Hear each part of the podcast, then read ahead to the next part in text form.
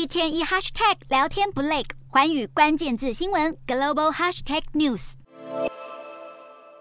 逢年过节，中国网络疯传阿里巴巴创办人马云的贺岁片已成一大惯例。小年夜，香港经济日报更爆料，马云近期现身香港会晤当地的重量级财经界人士。港媒报道，他还采买年货，不但预测他会留在香港过年，就连他在港的置产也再次被起底。推估他很可能暂住在自己二零零七年以二点九亿港元入手的小豪宅。尽管从马云到阿里都不做回应，但是消息一出，振奋阿里在港股股价一度上涨百分之四，也引发各种揣测，甚嚣尘上。去年十二月三十号，马云兑现自己的承诺，与中国乡村教师进行线上的腊八之约，堪称是他最新的公开发言。一句线下见，似乎暗示自己将回到中国。不过，二零二零年十月，马云暗批中国国有银行有当铺思维之后，几乎就消失在公众视野。但他近期周游列国，一直备受关注。无论是在曼谷造访米其林一星小吃摊，还与泰国捕风集团董座谢国民一块吃饭，又上拳馆看泰拳比赛，还与拳手过招。先前也曾传出他与家人旅居日本东京大半年之久。如今，马云人在香江，有看法认为，距离他回中国内地也不远了，甚至乐观解读认为。是北京当局对科技巨头监管松绑的信号。